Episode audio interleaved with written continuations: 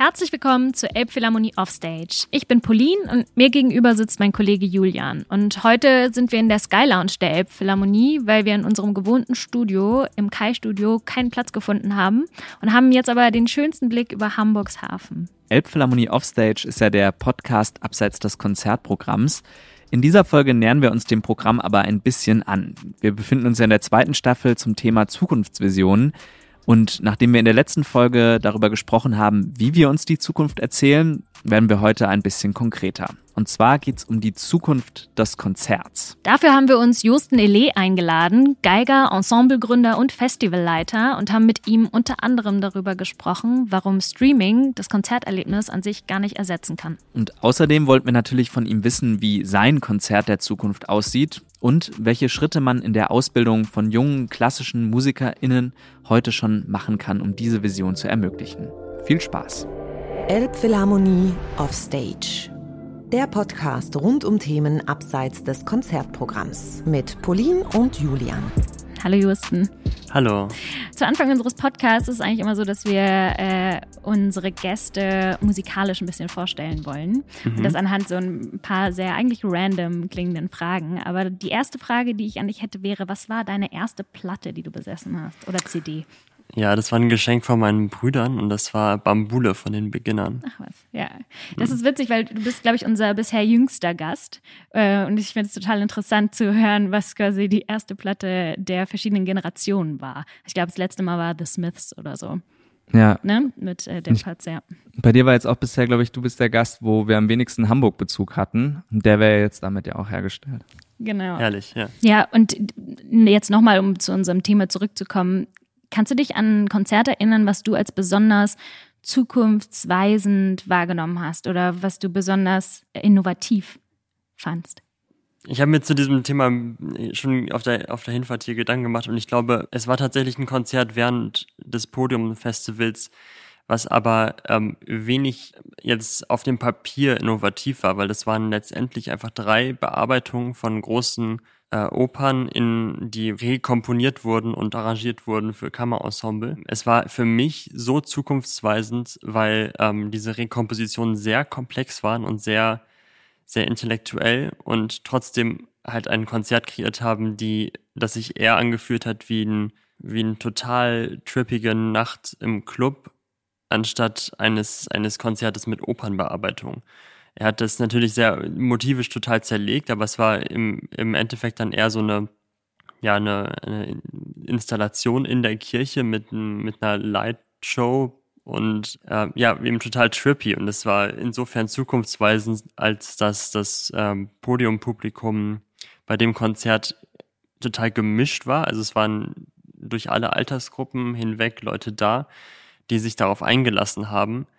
Ähm, und sich auf etwas einigen konnten, was halt weder noch ist. Also es war weder, weder eben klassischer Kammermusikabend oder so, noch war es ähm, so eine total, äh, total crazy Nacht im Club, sondern es war irgendwas dazwischen, was von beiden, von beiden Welten etwas hatte und ähm, ohne die eine Welt irgendwie nicht ernst zu nehmen. Um quasi so ein bisschen abstecken zu können, was man als irgendwie innovativ oder zukunftsweisend definieren würde, finde ich es eigentlich wichtig, dass man einmal kurz beleuchtet, was macht eigentlich ein Konzert aus oder mhm. was was verstehst du unter Konzert oder einem guten Konzert? Vielleicht kannst du da mal so ein bisschen einen Überblick mhm. geben, was du dazu denkst. Ja, das ist eigentlich eine ganz einfache Frage, weil ein gutes Konzert für mich daraus besteht, dass ähm, eine Gruppe, eine, ein Musikerin oder eine Gruppe von MusikerInnen nicht mal auf einer Bühne, sondern in einem Kontext mit Publikum etwas spielt, was ihnen viel bedeutet und was das Publikum erreicht. Und das ist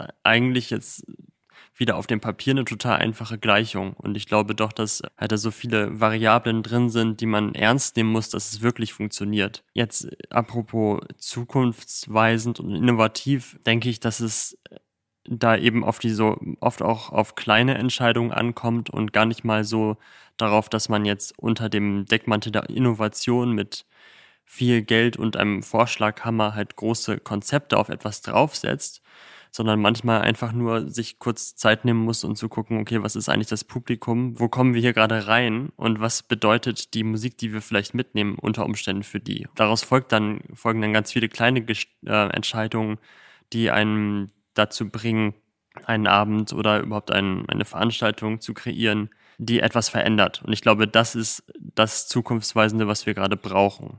Dass man, dass wirklich keine Konzerte ins Land streichen, die quasi egal sind. Ja, also dass man quasi dieses gemeinsame Erlebnis schafft, ja. abhängig davon, wer quasi Teil der Gleichung ist. Also genau. wer das Publikum ist und wer die MusikerInnen sind, die auf der Bühne stehen, ja. Oder im Raum hm. existieren.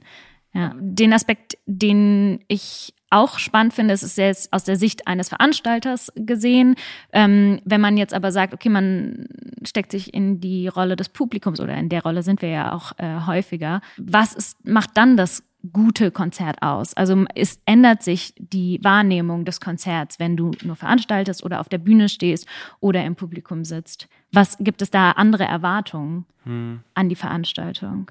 Als Teil des Publikums möchte ich unterhalten werden, zuallererst.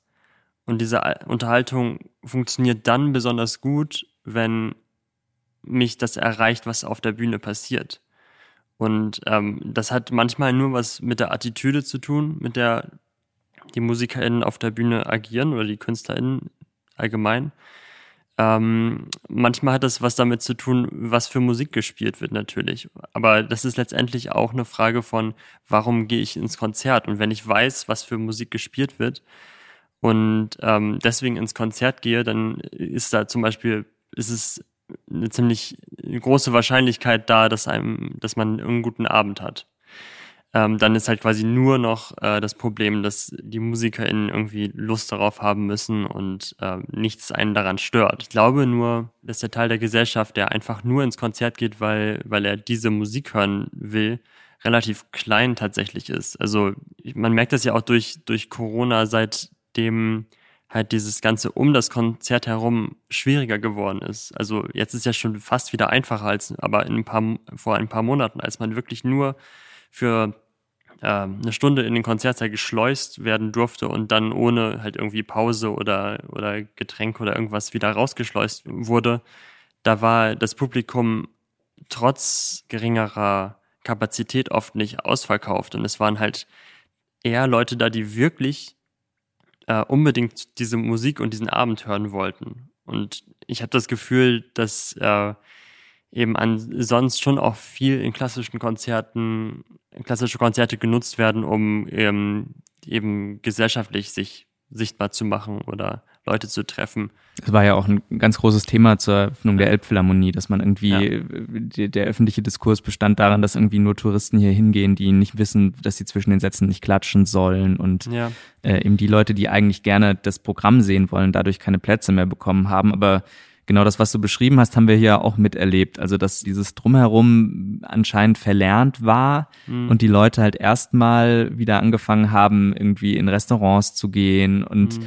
deswegen so wirklich die Tickets, die auch schon einen Monat vorher in Verkauf gingen, erst so in den letzten Momenten dann tatsächlich wieder genutzt wurden, weil man wahrscheinlich gemerkt hat, ah, okay, irgendwie, das ist eine Option, weil irgendwie alles drumherum auch wieder, wieder passiert. Ja. Aber ich finde es trotzdem auch total spannend zu sehen, wie du schon sagst, dass in dieser Zeit, in der quasi dieses Drumherum nicht stattfinden konnte, also der Austausch vor und nach dem Konzert oder diese Entschleunigung, die entsteht, indem man quasi ankommt, sich ein Getränk holt, sich mit den Leuten, mit denen man ins Konzert geht, äh, unterhält, ähm, sei es jetzt übers Programm oder über irgendwas anderes und hinterher dann auch ähm, verarbeitet, in Anführungsstrichen, mhm. was man gesehen und gehört hat, ähm, dass das total der ich finde, Riesenaspekt ist von ins Konzert gehen. Also, dass, ja. wenn der wegfällt, auf einmal eigentlich kaum, natürlich ist es was anderes, wenn du im Saal sitzt und dir ein Konzert anschaust versus Livestream anschauen, aber es ist trotzdem, es nimmt einem dieses Live-Erlebnis eigentlich ein bisschen weg, auch wenn man ja. vor Ort ist. Ne? Also nee, total. Aber äh, das, das zeigt ja auch, dass eben das Konzert nicht nur die Musik selbst ist, zu der man kommt. Und das ist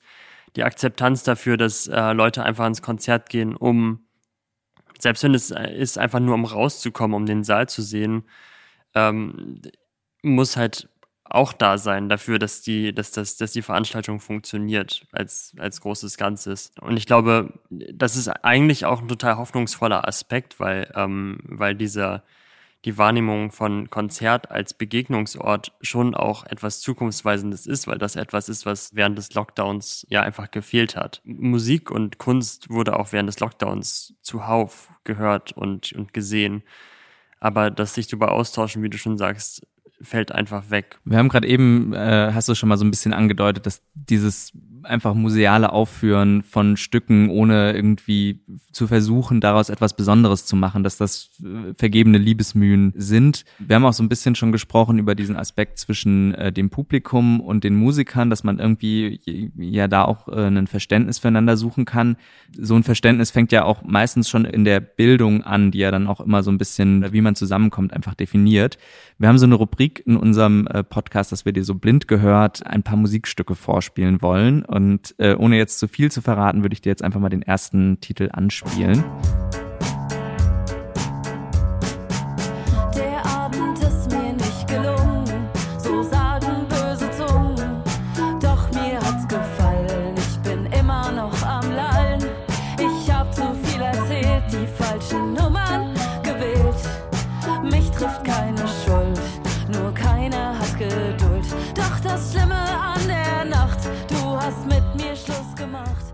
Ich muss gestehen, dass ich keine Ahnung habe, was das ist, aber so es, es wäre sozusagen mhm. ähm, Musik, rein musikalisch äh, war es keine Wegfindung, sondern es wäre sozusagen witzig gewesen, wenn du die Band gekannt hast. Das nee. sind nämlich Schnipo Schranke. Mhm. Ähm, das sind zwei Mädels, äh, Fritzi Ernst und Daniela Reis. Und die Story hinter der Band ist, ich, ich glaube, auch so ein bisschen PR-mäßig dann hochgeputscht worden. Aber die beiden haben sich tatsächlich auch an der Musikhochschule in Frankfurt kennengelernt. Äh, die eine hat Cello studiert, die andere Blockflöte, aber sie haben ihr Studium dann abgebrochen, weil ähm, sie das Studium als zu unkreativ und als zu sehr auf sozusagen die perfekte Aufführung von dem Standardrepertoire äh, beschränkt gesehen haben. Ich dachte halt, äh, weil du, du diese Frankfurt Connection auch ja. hattest, dass du vielleicht die Story hinter der Band äh, kanntest. Ja, ich erinnere mich so ganz dunkel, dass eine Freundin mal davon erzählt hat, ja. Aber ich kenne die nicht persönlich leider, ja. Okay, aber es, es ja. ging mir so ein bisschen darum, halt einfach darüber zu sprechen, mhm. so dass es dieses Bild einfach gibt an den, an den äh, deutschen Musikhochschulen, dass es halt schon immer noch auch sehr viel in der Ausbildung darum geht, gar nicht so viel selber auszuprobieren, sondern halt tatsächlich das, was gespielt wird, einfach erstmal perfekt hinzukriegen. Oder ist das ein Klischee? Wäre auch eine Frage. Also wir beide haben das ja nicht studiert. Ich befürchte nicht.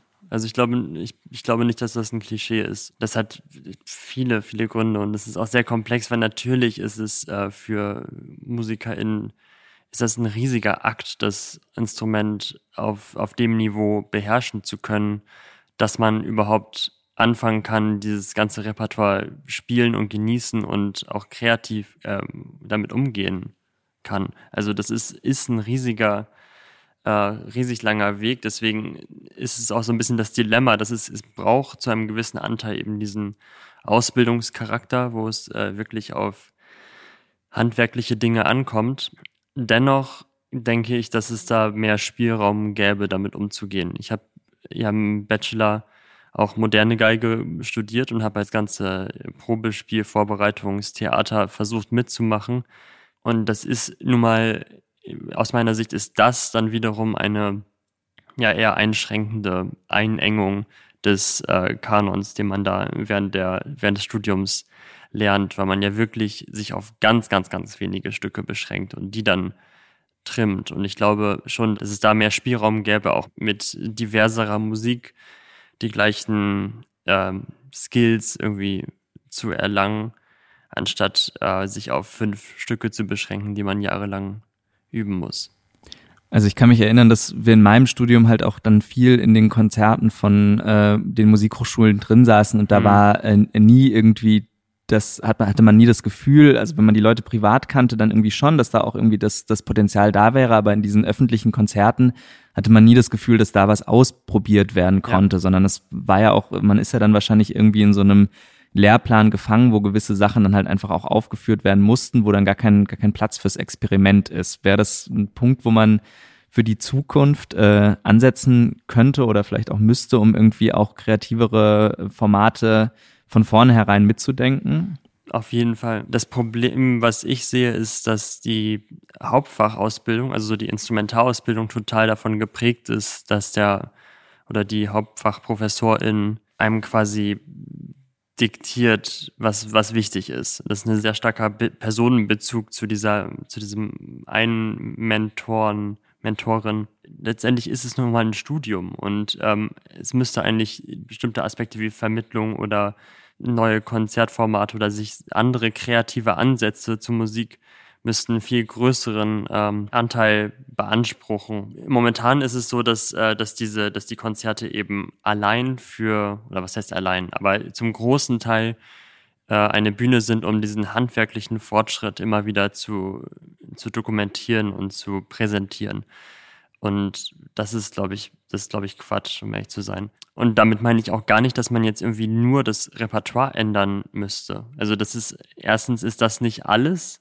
Und zweitens kann man auch meinetwegen irgendein Mozart-Konzert auf der Geige spielen, äh, wenn einem das besonders wichtig ist. Aber ich bezweifle halt, dass das allen Studierenden äh, so ein persönliches Anliegen ist, das live zu spielen. Und dann ja, da frage ich mich halt irgendwo, ähm, warum das dann sein muss. Du hast jetzt trotzdem so ein bisschen deine Karriere dann auch dahin ausgerichtet, zu versuchen, mehr an solchen neuen Formaten zu arbeiten. Erzähl mal so ein bisschen über, über den Weg sozusagen, wie, wie das von der Hochschulsituation, die du jetzt gerade auch schon geschildert hast, äh, jetzt bis zu den Festivals und Ensembles, die du jetzt auch mitgestalten konntest, irgendwie geführt hat. Ja, das, also der Ursprung lag im Prinzip eigentlich eher ähm, in dem Wunsch, selber bestimmen zu können, mit wem ich musizieren kann. Und im Bachelor, als es dann halt anfing, dass man irgendwie Aushilfen gespielt hat oder, oder Mucken gespielt hat, ähm, konnte man sich das eben nie aussuchen, kam dann als Aushilfe in ein Orchester rein,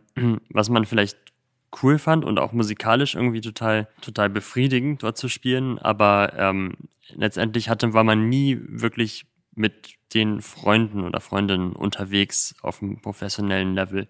Und das wollten wir ändern und haben deswegen Orchester gegründet und haben aber am Anfang wirklich einfach ganz äh, random halt irgendwelche Stücke programmiert, die wir halt um uns herum gesehen haben und dachten, die müsste man jetzt halt spielen. So haben wir angefangen, irgendwie Beethoven-Symphonien zu spielen, weil das eben das war, was andere auch um uns herum gespielt haben. Und die, der Gedanke halt etwas darüber hinaus anders zu machen an dem Konzert kam, um ehrlich zu sein, erst später, als uns aufgefallen ist, dass die das Finanzierung von Projekten, wenn man sich keine Gedanken macht zum Programm und keinen ähm, keinen Zweck des Programms über einfach nur das Konzert zu spielen ähm, hat, schwierig wird. Und mit der ganzen ja, Finanzierungs- und Antragsthematik haben wir dann erstmal angefangen, überhaupt uns darüber Gedanken zu machen, warum ähm, braucht die Welt eigentlich noch ein Kammerorchester? Warum,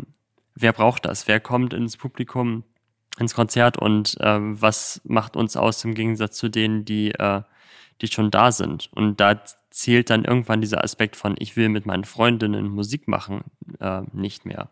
Oder es ist halt kein Grund allein, dass man uns fördern sollte. Und dann fing es halt an, dass wir uns bewusst wurden, dass dieses kreative Potenzial, was wir in der Gruppe haben, irgendwie auch das Konzert gestalten muss. Also dass es irgendwie nach außen getragen werden muss, die Geschichte, die wir erzählen wollen zu den Stücken, die wir spielen. Und bei Reflektor ist es zum Beispiel ein ganz interessantes Beispiel von, dass es ähm, eigentlich viele, viele Menschen sind, die schon auch ganz gerne so ein paar Standard-Repertoire-Stücke spielen.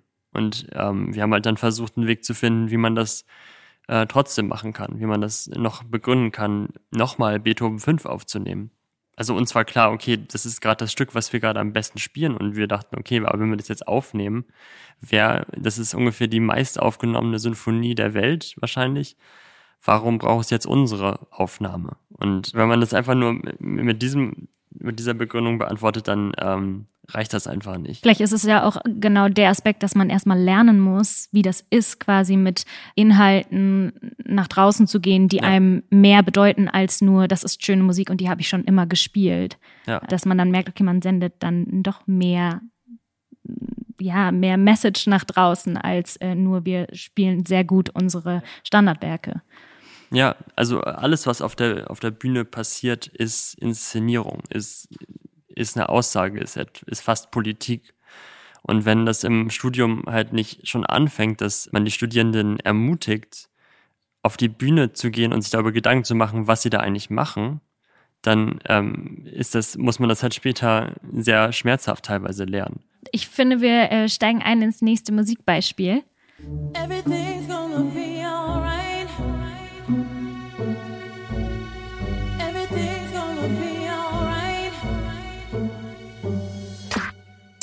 Whoever thought the sun would come crashing down?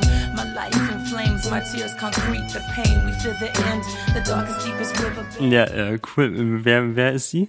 Äh, ich glaube, ich habe gar nicht geguckt, aus welchem, hast du geschaut, aus welchem Jahr das der Äh, Song ich kommt? glaube 1997. Ist eine deutsche Band tatsächlich. Ja, heißen Sweetbox.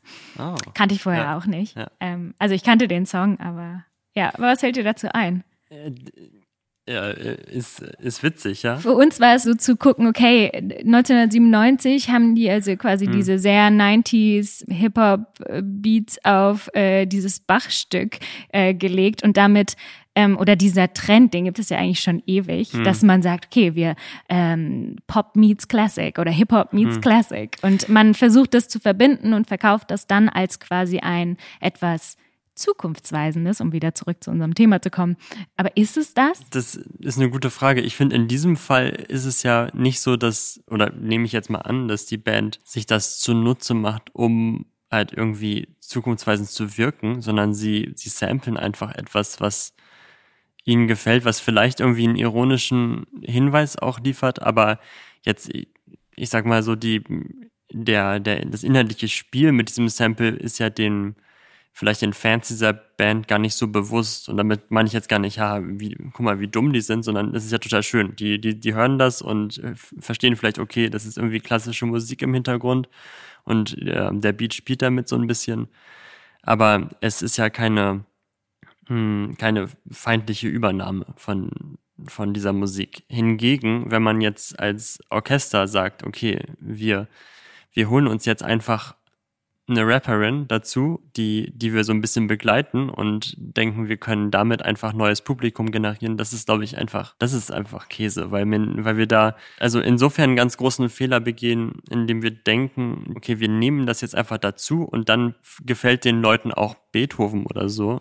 Das, äh, so funktioniert das nicht.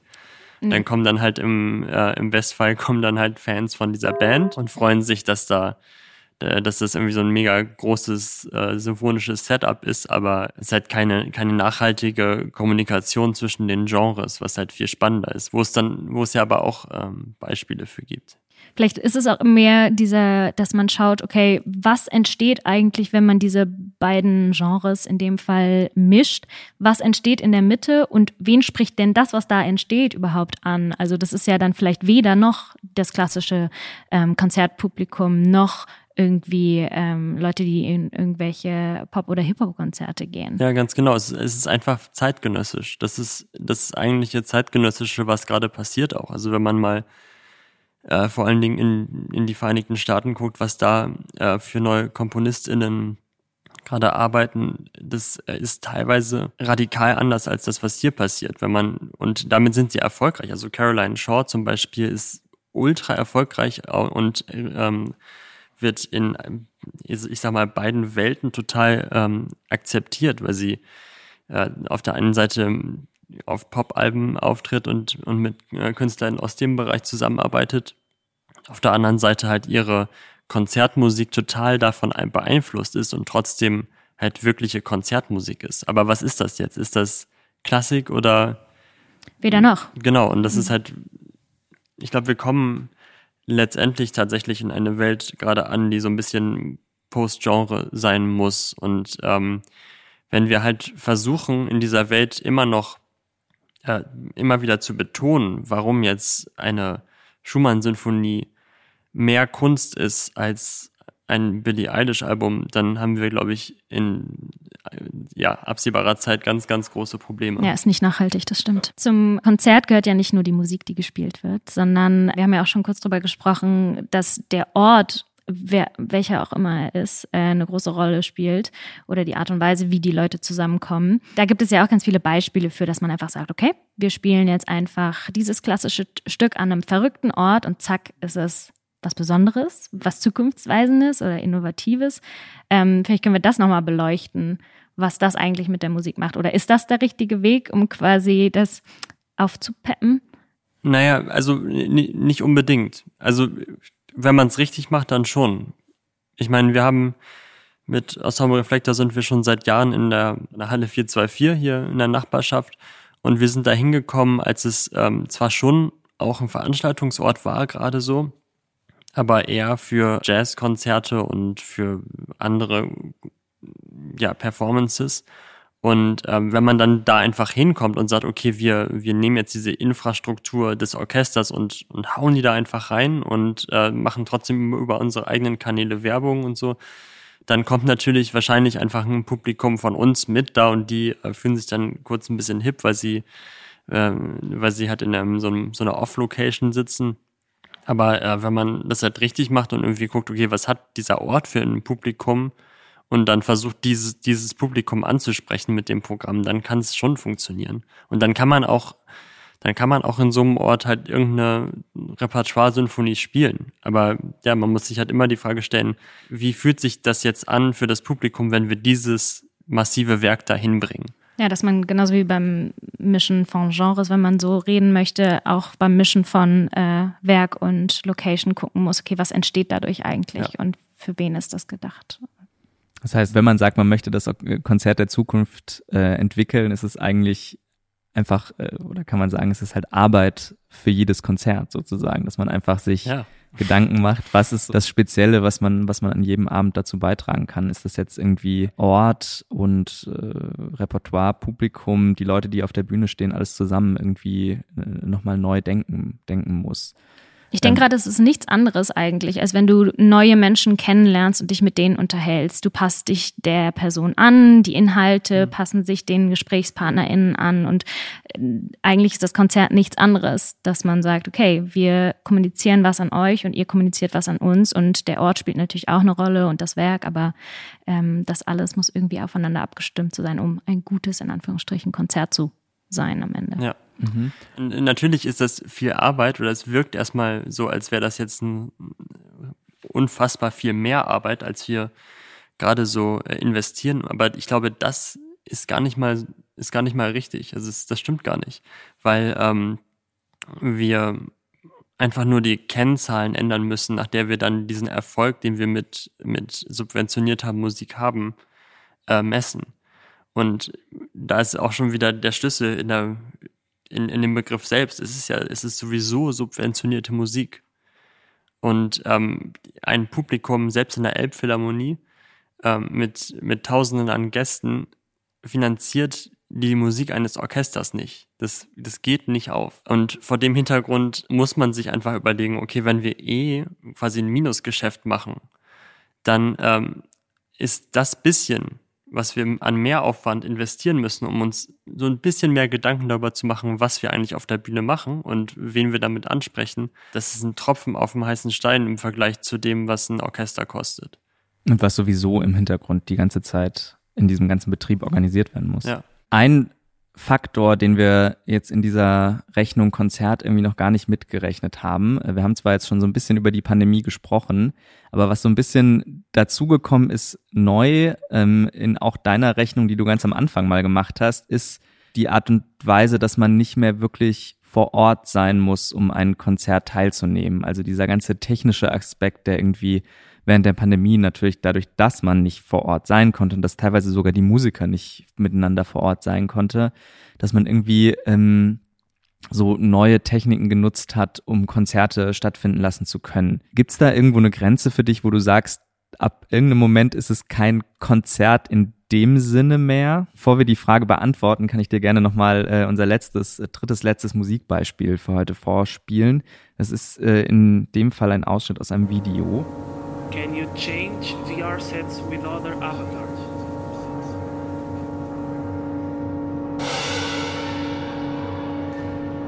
Do you have an opinion?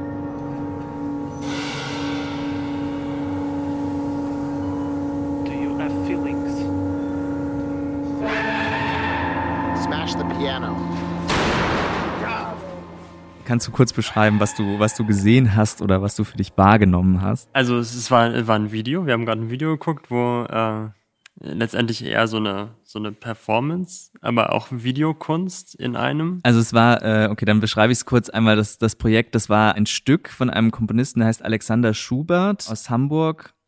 Ja, sorry, ja.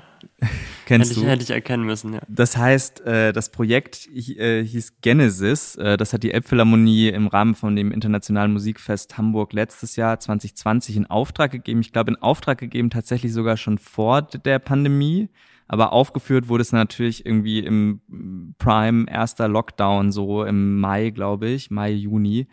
Und das Konzept dahinter ist, dass man eben sich einloggen kann und es äh, vier Performer gibt in einem abgesteckten Raum mit abgesteckten Regeln, die du dann fernsteuern kannst, wie in einem Computerspiel. Also er hat es auch ein Real-Life-Computer-Game genannt. Ich finde es spannend. Also es war, war auch äh, bei uns hier in den eigenen Reihen ein sehr viel diskutiertes Projekt, mhm. ähm, auch was, was einfach den organisatorischen Aufwand auch anging ähm, wie man da Tickets für verkauft oder was auch immer und, und wie man das irgendwie auch technisch ermöglicht. Aber hauptsächlich war auch so ein bisschen dieses Thema, das ist zwar jemand, der ein klassischer Komponist in dem Sinne ist, der das aber natürlich irgendwie viel weiter denkt ähm, und der jetzt sowas macht, wo man im Grunde ja eigentlich in dem Setting den Konzertaspekt gar nicht mal so wirklich mitbekommt, außer wenn man halt wirklich dann guckt, es sind klassische Musiker, die da teilweise Performer sind und eben ein klassischer Komponist, der sozusagen den Rahmen mhm. abgesteckt hat. Aber wenn man das gar nicht weiß, ist es dann noch ein Konzert oder? Ist das denn wichtig? Also muss es denn ein Konzert sein? Ich, also Alexander Schubert war ja auch bei Podium äh, wie Beethoven Fellow und hat viele grandiose Ideen verwirklicht, wie ich finde.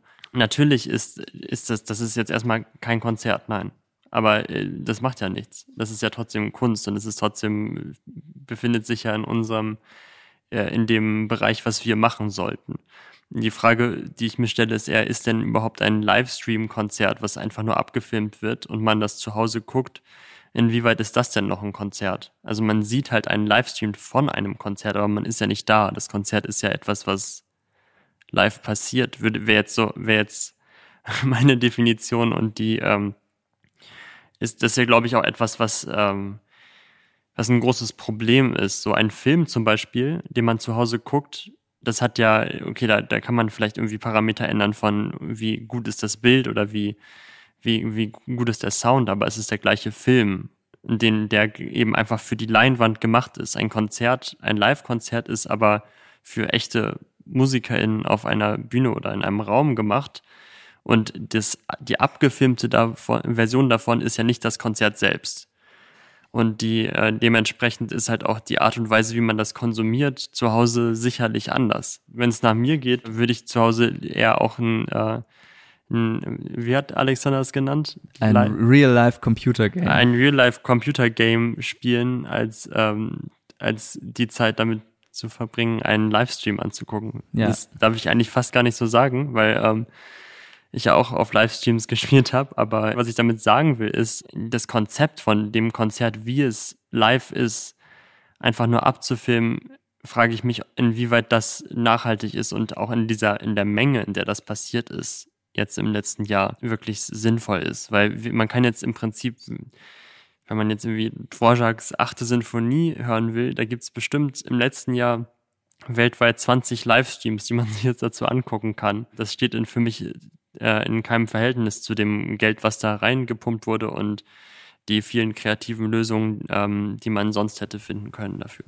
Ja, die ja. Frage stellt sich eigentlich, oder ob es jetzt ein Konzert ist oder nicht, diese Frage stellt sich eigentlich nur, wenn man damit konfrontiert ist, dass bestimmte Erwartungen an solche Sachen gestellt werden. Also dass man, wir als wir, die im Marketing der Elbphilharmonie arbeiten, äh, irgendwie es hinbekommen müssen, den Leuten verständlich zu machen, dass das die Form von Kunst oder Performance oder Konzert, wie auch immer man es nennen möchte, etwas ist, was sie sich anschauen wollen. Und wenn man mhm. quasi sich nicht der Begrifflichkeiten bedienen kann, die man sonst mhm. nutzt, nämlich Konzert oder Performance oder wie auch immer, dann ist das total schwierig und man lernt dann und da haben wir ja eben auch schon drüber gesprochen, wenn man quasi nicht mehr über Genres spricht und nicht mehr über bestimmte Kategorien, dass man ähm, merkt, okay, vielleicht muss man dann die Herangehensweise, wie man das vermittelt, ein bisschen ändern und sagen, okay, das ist eine Form von äh, Darbietung von Musik und visuellem und vielleicht auch immersivem Konsumieren von Kunst.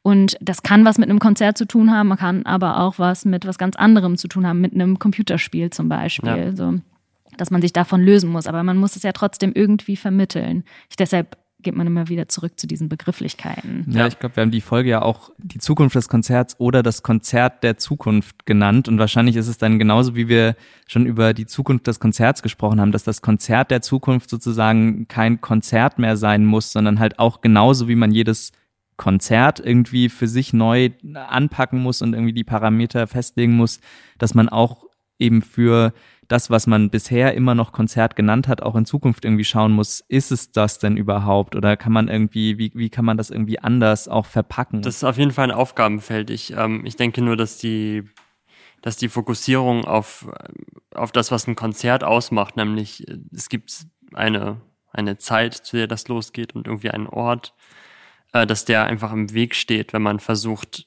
gerade im digitalen Rahmen was stattfinden zu lassen. Dass man halt irgendwie eigentlich das nutzen muss, was dieser digitale Rahmen an, ähm, an Vorteilen hat. Nämlich genau das beides nicht. Dass es erstens zeitsouverän sein kann und auch ortssouverän. Und dann leuchtet mir eben nicht ein, wieso man versucht, genau das dann zu rekreieren im, im digitalen Raum. Das war, glaube ich, auch, also das gibt's ja schon ewig, wir machen ja auch schon vor Corona irgendwie Livestreams, aber dieser Wunsch danach, quasi das herzustellen, was man aus der Zeit, wo man ganz normal ins Konzert gehen konnte und das ins Wohnzimmer zu holen oder dahin zu holen, wo man sich in Anführungsstrichen sicher fühlt, ähm, war so ein ganz großes Bedürfnis. Aber dann stellt sich halt wieder die Frage, geht das überhaupt mhm. und ist Livestream da das richtige Medium für?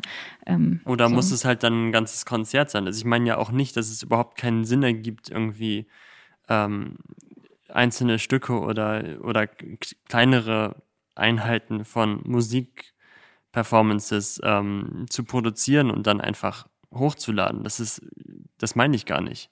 Ich frage nur, ob halt dann anderthalb Stunden Konzert, ob das Sinn ergibt. Ich meine, ja, jetzt bin ich wieder beim Film, aber äh, Filme, die, die irgendwie zwei Stunden dauern, da gibt es ja ähm, einen ganz dezidierten dramaturgischen Grund, weswegen man äh, entgegen der eigenen Aufmerksamkeitsspanne trotzdem da sitzen bleibt und sich das anguckt.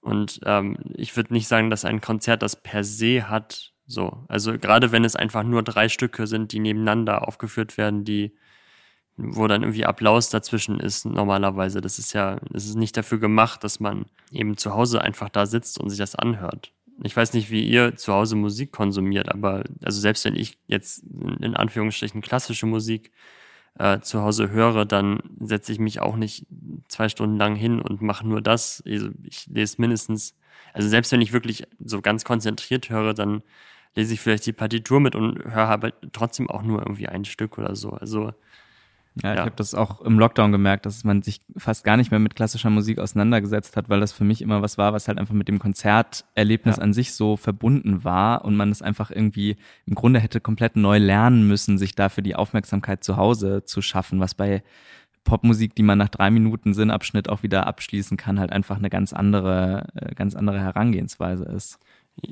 Ja, oder, oder man, ähm, ja, oder man nimmt halt die, die klassische Musik und, ähm, und erlaubt sich einfach auch, sie so zu konsumieren. Also was ja wer sagt denn, dass es, ähm, ich meine, abgesehen davon, dass es total äh, unhistorisch ist, zu sagen, ich muss mir die Winterreise immer nur ganz anhören, kann man ja genauso gut in einer Playlist auf dem Weg zur, zum Supermarkt auch kurz eben, weiß ich nicht, ein Kunstlied von Johanna Kinkel oder so hören.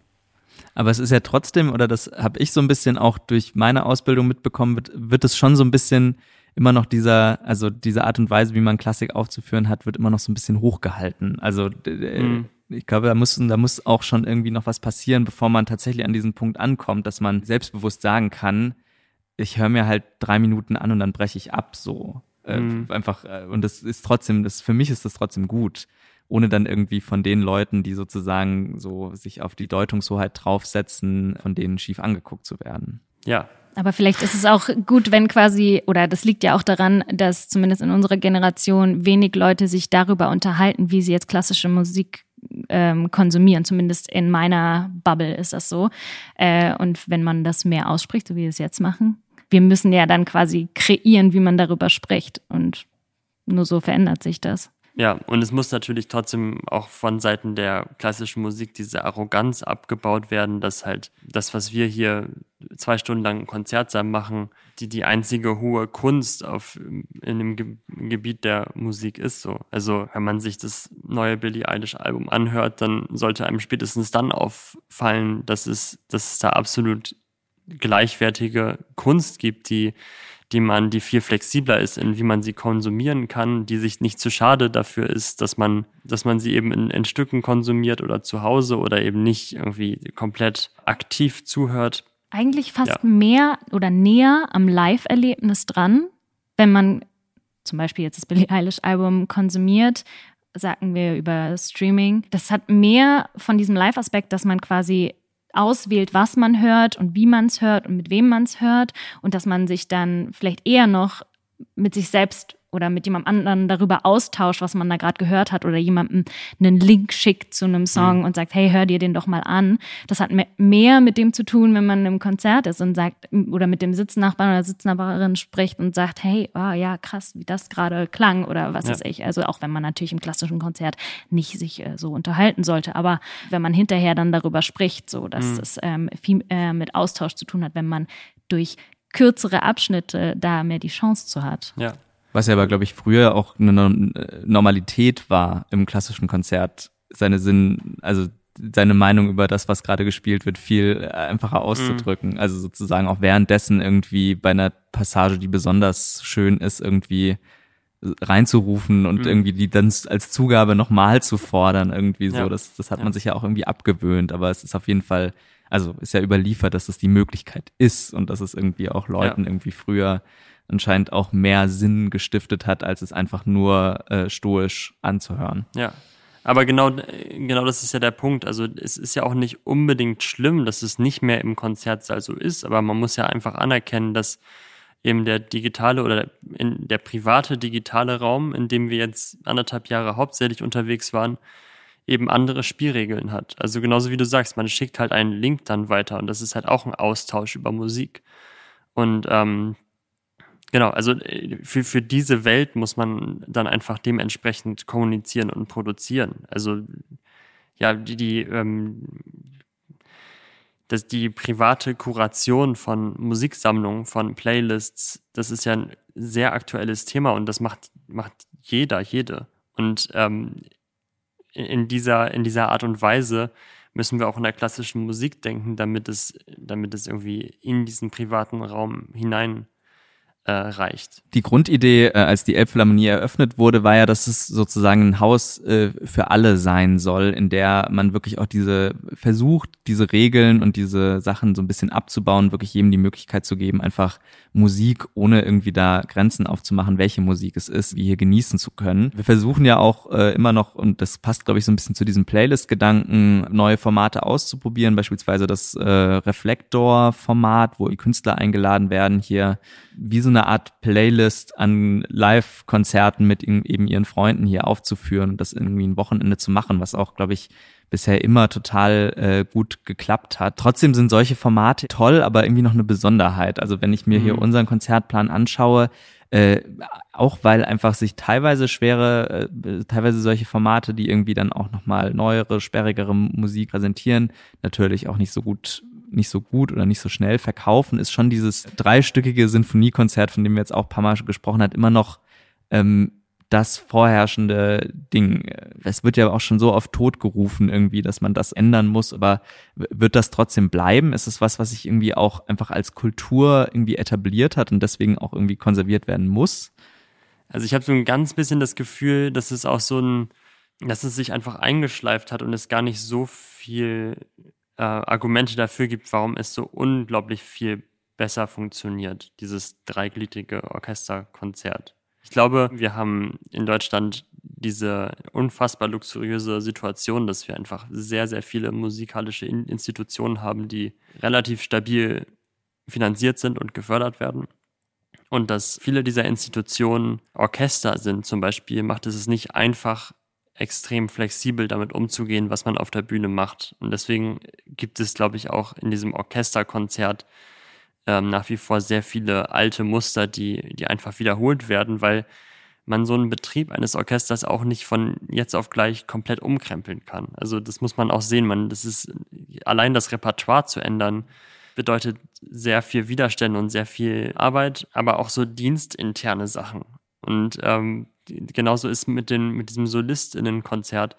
Da hängen halt tausend Agenturen dran und, äh, und private Connections. Es wird auf gar, gar keinen Fall schnell gehen, dass man das ummodelt, aber ich kann, glaube, bin mir ganz sicher, dass es keinen Grund gibt, es zu probieren, weil die, das, der, äh, die Begründung des Erfolgs, der dann ausbleiben könnte, glaube ich, fadenscheinlich ist. Also ich wüsste nicht, dass es irgendwo bewiesen ist, dass es daran liegt, dass dann das Publikum wegbleibt. Natürlich gibt es Gründe wie, okay, Publikum kommt wegen einer Solistin zum Beispiel oder wegen einer Dirigentin, aber ähm, man muss halt einfach neue Gründe schaffen, warum sie trotzdem kommen. Und selbst wenn eine Solistin dabei ist, heißt das nicht, dass es dann genau dieses dreigliedrige äh, Konzert sein muss. Vielleicht ist das sogar ein, ein Grund dafür zu sagen, okay, wir nehmen diesen Namen der Solistin, die, zu der sie, zu der das Publikum eh kommt, und lassen sie dann einfach nicht oder ermutigen sie dann etwas zu spielen, was sie vielleicht sonst nicht spielen würde. Aber